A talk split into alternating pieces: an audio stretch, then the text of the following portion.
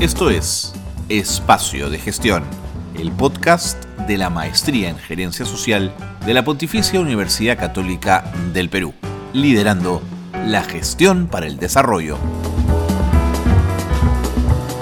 Hola, ¿qué tal? ¿Cómo están? Muy buenas tardes, bienvenidos y bienvenidas a Espacio de Gestión, el podcast de la Maestría en Gerencia Social de la Pontificia Universidad Católica del Perú. Hoy vamos a hablar de la medicina del estilo de vida, un nuevo enfoque para entender la medicina que cobra vigencia en el mundo, pero con énfasis en América Latina. Nuestra invitada es una especialista chilena, Catalina Figueroa, doctora, especialista en medicina interna. Con ella vamos a conversar sobre este enfoque nuevo en la medicina denominado estilo de vida. Y vale la pena también mencionar que a Catalina la encontramos eh, en un repositorio muy interesante trabajado por eh, Naciones Unidas Mujer, donde aparece una serie de profesionales de todo el mundo dispuestas a dar su voz, su opinión, su mirada sobre diversos temas, siempre en la lógica de fortalecer el papel de las voceras mujeres en estos programas. Estamos muy contentos de tenerla Catalina Figueroa, se las presento después de la pausa. Esto es Espacio de Gestión.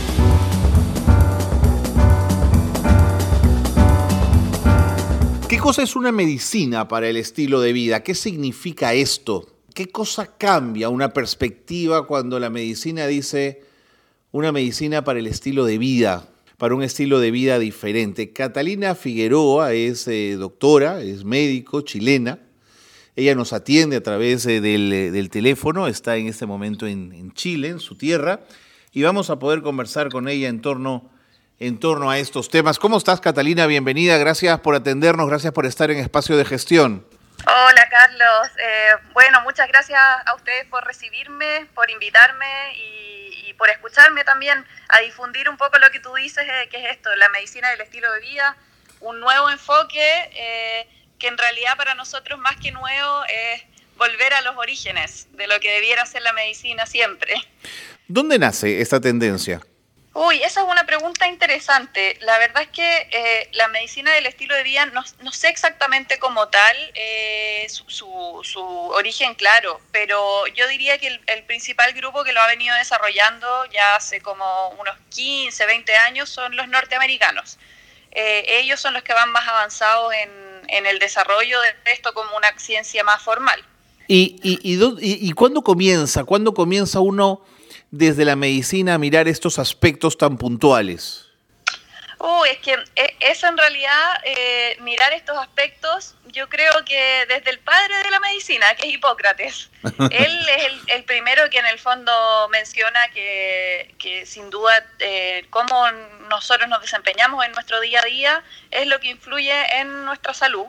Eh, y él le acuñó la frase que todavía se usa, eh, que tu alimento sea tu medicina, ¿no? Mm. Y eso para nosotros sigue más vigente que nunca y en gran parte este enfoque de la medicina del estilo de vida, en que una de las cosas más importantes es la alimentación, eh, tiene que ver con volver a estos orígenes, de dónde nació la medicina y qué es lo que hemos perdido en el camino que sin duda la especialización y la complejización, cómo se ha complejizado, eh, es interesante y es útil y es necesario, pero también tenemos que volver a las prácticas que son más del, del origen, como, como te comentaba. De acuerdo, ahora, ¿es una medicina que va a contrapié de los tiempos, a contrapié de una lógica eh, capital, eh, de carreras, de donde todo es rápido, donde todo es viral, ¿va un poco a contrapié de ello o se va adecuando, Catalina?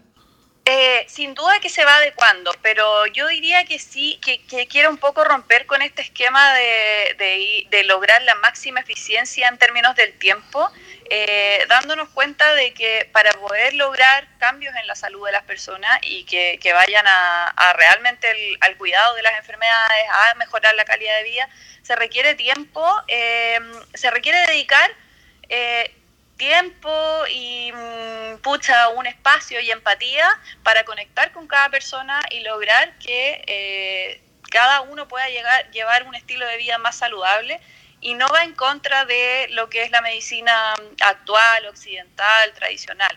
Para nada. Nosotros lo que buscamos con este enfoque es justamente ser transversal a todas las especialidades. Entender que un cirujano también necesita de que sus pacientes tengan un estilo de vida saludable para que cicatricen mejor, respondan mejor a la cirugía, eh, hasta un traumatólogo, muchas patologías que se ven hoy en día están ligadas al exceso de peso. Eh, un oncólogo, si bien nosotros jamás vamos a estar en contra de las terapias tradicionales, sí se necesita quimioterapia, se necesitan cirugías, pero el estilo de vida acompaña mejor a estas terapias, permite lograr una mejor calidad de vida en estas personas, mejores respuestas al tratamiento, además, por supuesto, de prevenir el desarrollo de muchas de estas patologías. Así que yo diría que van de la mano, en ningún, eh, ningún caso son contrarias, eh, pero sí el enfoque es, es, un poquito distinto a esta vida tan moderna que se lleva hoy en día. Claro. Eh, ahora, este enfoque dirías que le da igual de peso a lo clínico que a lo que tendríamos que definir como salud mental? Eh, es que, a ver, ¿a qué te refieres exactamente con lo, con lo clínico, la diferenciación entre lo clínico y lo, de salud mental? A ver, si hay, que, si hay que cortar a un paciente, hay que cortar un paciente, hay que operar y hay que salvar una vida. Eh, pero me preguntaba si de pronto antes de ese corte hay que fortalecer a la persona para evitar depresiones, para evitar ansiedades, angustias. Me preguntaba un poco por lo mental. Por supuesto, o sea, yo, yo diría que la salud mental es, es, algo que reflota de manera muy clave la medicina del estilo de vida. Porque, eh, bueno, quizás hace algunos años se pensaba que la salud mental era algo súper independiente de, hasta de la biología y de todo el resto de las enfermedades, pero cada vez más la ciencia lo avala, que esto es una interconexión. De hecho, hoy se conoce lo que es el eje intestino-cerebro y se sabe que, aquí entre lo que nos alimentamos, eso impacta directamente por vías que van directo a, nuestra salud mental. Eh, y la verdad es que es como, todo esto es transversal porque eh, la salud mental impacta en la calidad de vida de los pacientes con otro tipo de enfermedades, impacta, como dices tú, en la recuperación, en pacientes quirúrgicos, eh, impacta en todo. Entonces, las vías son multidireccionales. Por lo tanto, eh, es muy importante hacerse cargo de esto, manejar el estrés, prevenir patologías psiquiátricas, pero, pero también acompañarlas y lograr una mejor calidad de vida. ¿Y, percibes, Catalina, que la vieja medicina, digamos, los viejos médicos, ven esto cada vez con más interés, como una posibilidad incluso más interesante de trabajar temas de prevención en salud, eh, o están un poco aferrados a su viejo estilo? Uy, yo creo que hay de todo. Aquí eh, este enfoque de la medicina yo creo que ha traído a todos los que de alguna manera hemos sentido que no hemos encontrado una respuesta que nos haga 100% eh, felices o que nos, no sé si decirlo como felices, pero, pero que nos llene por completo y que podamos dar una respuesta a los pacientes. Y eso ha traído a un mundo joven que en el fondo está buscando mm. respuestas. Eh, diferentes, más naturales, como, le, como quizás le llama este grupo más joven, pero también hay, hay un público médico mucho de, mayor experiencia que ya está quizás al término de sus carreras, que también se ha dado cuenta que esta parte es importante eh, y yo diría que esto ha sido transversal. Eh, y nosotros, por ejemplo, en nuestro grupo en Chile que estamos desarrollando, atrae también a grupos de médicos de diferentes especialidades. Entonces esto no es algo exclusivo de la medicina general. Nosotros no somos una especialidad propiamente tal, sino que justamente lo que queremos es, mostrar este enfoque y que de alguna manera pueda ser acogido por todo tipo de médicos y que no se perciba como que es algo que va en contra de las prácticas que se están usando hoy en día, sino que son prácticas que, que van a acompañar a todo este otro tipo de terapias. Y, permíteme que sea un poco pesado con la pregunta, porque creo que ya me la has respondido, pero la idea también pasa por inhibir que la persona termine en un centro hospitalario o en un centro de atención primario, digamos, ¿hay también esa intención? Por supuesto, por supuesto. Eh, en la base de lo que es la medicina del estilo de vida está sin duda que prevenir las enfermedades en primer lugar. O sea, ese, ese podríamos decir que es el objetivo primordial. Pero obviamente también sabemos que eh, en el mundo de hoy eso, eso es un poquito utópico, que la gente ya tiene enfermedades crónicas y la gente también se seguirá enfermando. Esto es muy multifactorial. Por lo tanto, también es darle un mejor tratamiento a estas patologías y evitar que progresen, evitar que los pacientes se descompensen, eh, optimizar el control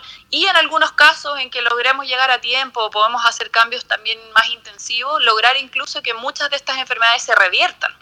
Eh, hoy en día se sabe, la diabetes, por ejemplo, es una enfermedad que es reversible. Antiguamente muchos negarían este concepto y hoy en día todavía hay gente que niega este concepto. Pero la verdad es que estas son, son cosas que ya sabemos. Así que sí, principalmente eh, va hacia la prevención, prevenir que se desarrollen patologías, pero también eh, que progresen y se descompensen. Catalina, lo que me estás contando me parece no solo interesante, sino apasionante, pero me tengo que ir a una pausa es una pausa muy breve y al regresar seguimos conversando. Por favor, quédate un ratito con nosotros, no te vayas. Nos vamos a las noticias, noticias eh, de espacio de gestión y regresamos en un instante con eh, Catalina Figueroa, doctora chilena, que nos está hablando de una, una nueva forma de entender la medicina. Pausa y volvemos. Esto es Gerencia Social Noticias. Mediante una resolución ministerial, el gobierno crea una mesa ejecutiva para impulsar productividad y competitividad de las MIPES. La medida buscará coordinar y articular al sector público y privado a través de un trabajo conjunto en favor de la productividad del país. Se abordarán las dificultades que presentan las MIPES respecto a innovación tecnológica, materia tributaria, capital humano, compras públicas, financiamiento y crecimiento de las MIPES, entre otros. Dicho grupo de trabajo se instalará en 10 días hábiles. A los efectos del COVID-19 en Lima y en provincias persiste una problemática recurrente en las zonas altoandinas del Perú, las heladas. En ese contexto, Transportando Calor es un programa de responsabilidad social que desde el 2016 realiza donaciones de casacas solidarias a niños en extrema pobreza entre 1 y 12 años en comunidades del Cusco que sufren enfermedades respiratorias como la neumonía. La marca de vehículos Scania lidera esta iniciativa y a la fecha sigue abrigando a más de 3.000 niños y niñas de 14 localidades de Cusco. El profesor Lalito es un maestro guatemalteco que luego de enterarse de la suspensión de las clases por el COVID-19 quiso seguir enseñando compró una bicicleta con sus ahorros y la acondicionó para dar clases desde su vehículo. Gerardo Ixcoy recorre cada semana docenas de kilómetros con su bicicleta adaptada como triciclo para llegar a la casa de sus 10 alumnos, ya que a falta de internet han quedado a la intemperie en el plano educativo. El ingenio hizo que modificara su vehículo, incluyendo una pizarra, un panel solar y una pantalla de plástico para proteger a los niños durante las clases. Y Trasciende es una antiferia vocacional virtual que busca inspirar a quienes ya salen del colegio. La idea de los conversatorios realizados a través de, las cuentas de YouTube, Instagram y Facebook de Trasciende es que se vean casi como un programa de televisión con conductor, paneles, etc. El equipo de voluntarios que forma parte del grupo Agente del Cambio estará presentes entre el 25 de agosto y el 2 de septiembre en una conferencia virtual para presentar experiencias al estilo de las charlas TED destinados a padres de familia, profesores y alumnos para profundizar en el por qué y el para qué de la elección de una carrera. Hasta aquí las noticias de gerencia social que marcan la actualidad. Continuamos en el programa, qué bueno que se han quedado con nosotros porque estamos enlazados con Chile. Catalina Figueroa nos atiende, es doctora eh, que nos está hablando de una nueva forma, un nuevo enfoque de entender la medicina, denominado un nuevo estilo de vida, una medicina para un nuevo estilo de, vida. Eh, Catalina, ¿te imaginas esto escalando a nivel de política pública?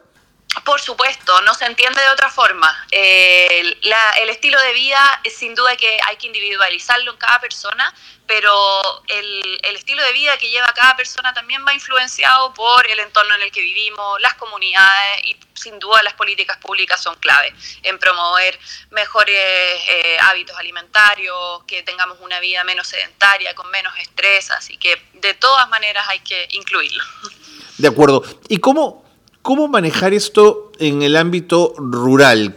Podría ser un contrasentido. En el ámbito rural uno pensaría que la vida tendería a ser más sana, más equilibrada, menos apurada que en la, que en la urbe. Pero me imagino las distancias, sobre todo en América Latina, nuestras zonas rurales eh, están tan alejadas unas de otras. ¿Cómo, ¿Cómo te imaginas la tensión de este enfoque en el mundo rural? Uy, es cierto lo que tú dices em, en el sentido de que la gente rural tiene cosas a su favor, eh, que, viven un ritmo de vida que en general eh, es bastante más sano en términos de que es menos apurado, un mm. poco menos sometido a los estreses que vemos en, esta vida moderna. Pero, pero por otro lado también tienen, tienen muchas cosas eh, que vienen de años, que, generan que tengan hábitos eh, no los más saludables. Y por otro lado, eh, la medicina que se está haciendo en las comunidades más rurales, yo diría, me atrevería a decir, no, no, no soy experta en esto, pero me atrevería a decir que en la mayoría de Latinoamérica al menos, es más hacia a la contención y a paliar patologías que ya se han desarrollado. Por lo tanto, en comunidades rurales, si bien eh, existe mucho más acceso tal vez a que la gente tenga eh, ferias locales o hayan cierto acceso a frutas y verduras que muchas veces tienen en mm. su huerta, eh, pucha, la, alimentación procesada y modernizada ya es una pandemia en todo el mundo. y eso ha llegado, o sea, incluso si uno, piensa en, otras eh, zonas del mundo como África, eh, qué sé yo, Centroamérica, todo ha llegado a todos lados. Por lo tanto, este tipo de personas sí tienen mucho acceso a todo este tipo de, no los llamemos alimentos, porque la verdad son productos que no, son alimentos. Mm. Eso eso juega en contra y eso hoy en día también es un tipo de em, comida más barata, por lo tanto mucha gente se va hacia eso, entonces si bien tienen una vida tal vez un poquito más pausada, eh, sí ha, permeado mucho este término de la poca alimentación, el hecho del sedentarismo. Hoy en día también hay gente rural que ya no es tan activa en el campo. Hay muchos que viven una vida más sedentaria igual. Mm. Por otro lado, tienen menos acceso a, tal vez a, una medicina más de vanguardia y, también a, medicamentos eh, de mejor nivel que los que, conocemos, a tiempo en las consultas para que se les haga una adecuada alimentación, a escucharlos también y hacer un poco una intervención psicológica, que eso también es muy importante, entender por qué han llegado a tener esos, esos hábitos. Por lo tanto, ¿Cómo llegar a ello? Eh, yo creo que mm, principalmente tenemos que hacer una actividad muy importante de educación, de difusión eh, y de gestión. Eh, lograr convencer a, la gente encargada de la gestión pública que esto es importante y principalmente que nos, den el, que nos den el espacio a los profesionales de la salud de tener tiempo para dar buenas atenciones a estos pacientes totalmente comprensible. Y además hay este fenómeno de las nuevas ruralidades, ¿no? Ya el campo no está tan lejos de la ciudad. No, exactamente, sí. Hay comunidades mucho más eh, cercanas a la urbe. De acuerdo. Catalina, ¿percibes que las, la academia, las, las universidades, comienzan a aceptar estos formatos, estos enfoques o todavía son reacias? Mira, no sé si decir que son reacias. Eh, siento que todavía no hay conocimiento al respecto. Eh, yo creo que la apertura eh, de la mayoría del mundo médico y el mundo académico existe, pero tenemos que hacer un buen trabajo de, mostrarles esto, mostrarles que esto está respaldado por la ciencia, por la evidencia, esto no es medicina alternativa para nada, eh, y empezar a, a, difundir esto para que se empiece a incorporar en los currículum de, la, de las escuelas de la salud porque hasta ahora todavía no existe. Em, uno puede pensar que, por ejemplo, tal vez el estilo de vida va más incorporado en las escuelas de nutrición, pero la verdad es que el enfoque que se enseña en muchas de estas carreras tampoco es el, el que va como... Eh, de la mano con lo que nosotros promovemos en el estilo de vida, que es tener también más tiempo para individualizar las prescripciones nutricionales en este caso y hacerse cargo también de otras variables del estilo de mm. vida de la persona. Ahora, ¿tú te imaginas que cuando este discurso cale eh, y se extienda, cómo la industria de los alimentos procesados, como la gran industria de la comida chatarra, va a declararles la guerra? Es decir, no va a aceptar un estilo que las cosas se hagan de esta manera, quiero decir. Cierto, cierto, eso es, pucha, un tema, un tema difícil. Yo eh, no soy para nada experta en, lograr esta gestión pública ni en términos eh, comerciales, pero lo que yo sí creo es que el poder eh, de la educación es el más grande que uno puede dar. entonces, en difundir el mensaje a cada persona y, ir expandiendo esto, eh, va a permitir que el consumidor pueda tener mejores decisiones eh, y obviamente eso va a tener que ir de la mano con, con, el trabajo, con gente que sí tenga cargos de, no sé, poder influir también en, en, los alimentos que se le entregue. De repente hay, nosotros por lo menos en Chile, en en la, salud de comunidades más vulnerables, se les entregan cajas o canastas de alimentos, o por ejemplo a mujeres embarazadas, a los niños en los jardines infantiles, y de alguna manera yo creo que ahí uno puede influir un poco más en, en promover que ahí los alimentos que se entreguen sean de mejor calidad. En el resto de las industrias estoy, estoy clara que ahí no podemos influir mucho, pero sí educar a los consumidores.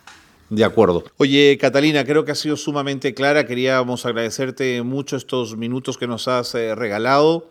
Creo que es un enfoque valiosísimo, que mira al futuro además, que mira la integralidad del ser humano. Así que muchísimas gracias de verdad por, por plantearlo, por defenderlo y por compartirlo. Bueno, muchas gracias a ti, Carlos, por la invitación. Un gusto. Un gusto, Catalina. Bueno, y con eh, Catalina Figueroa, nuestra invitada en el programa de hoy, le ponemos eh, punto final a espacio de gestión.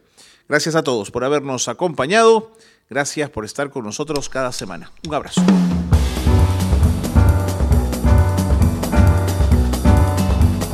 Hasta aquí una nueva edición de Espacio de Gestión.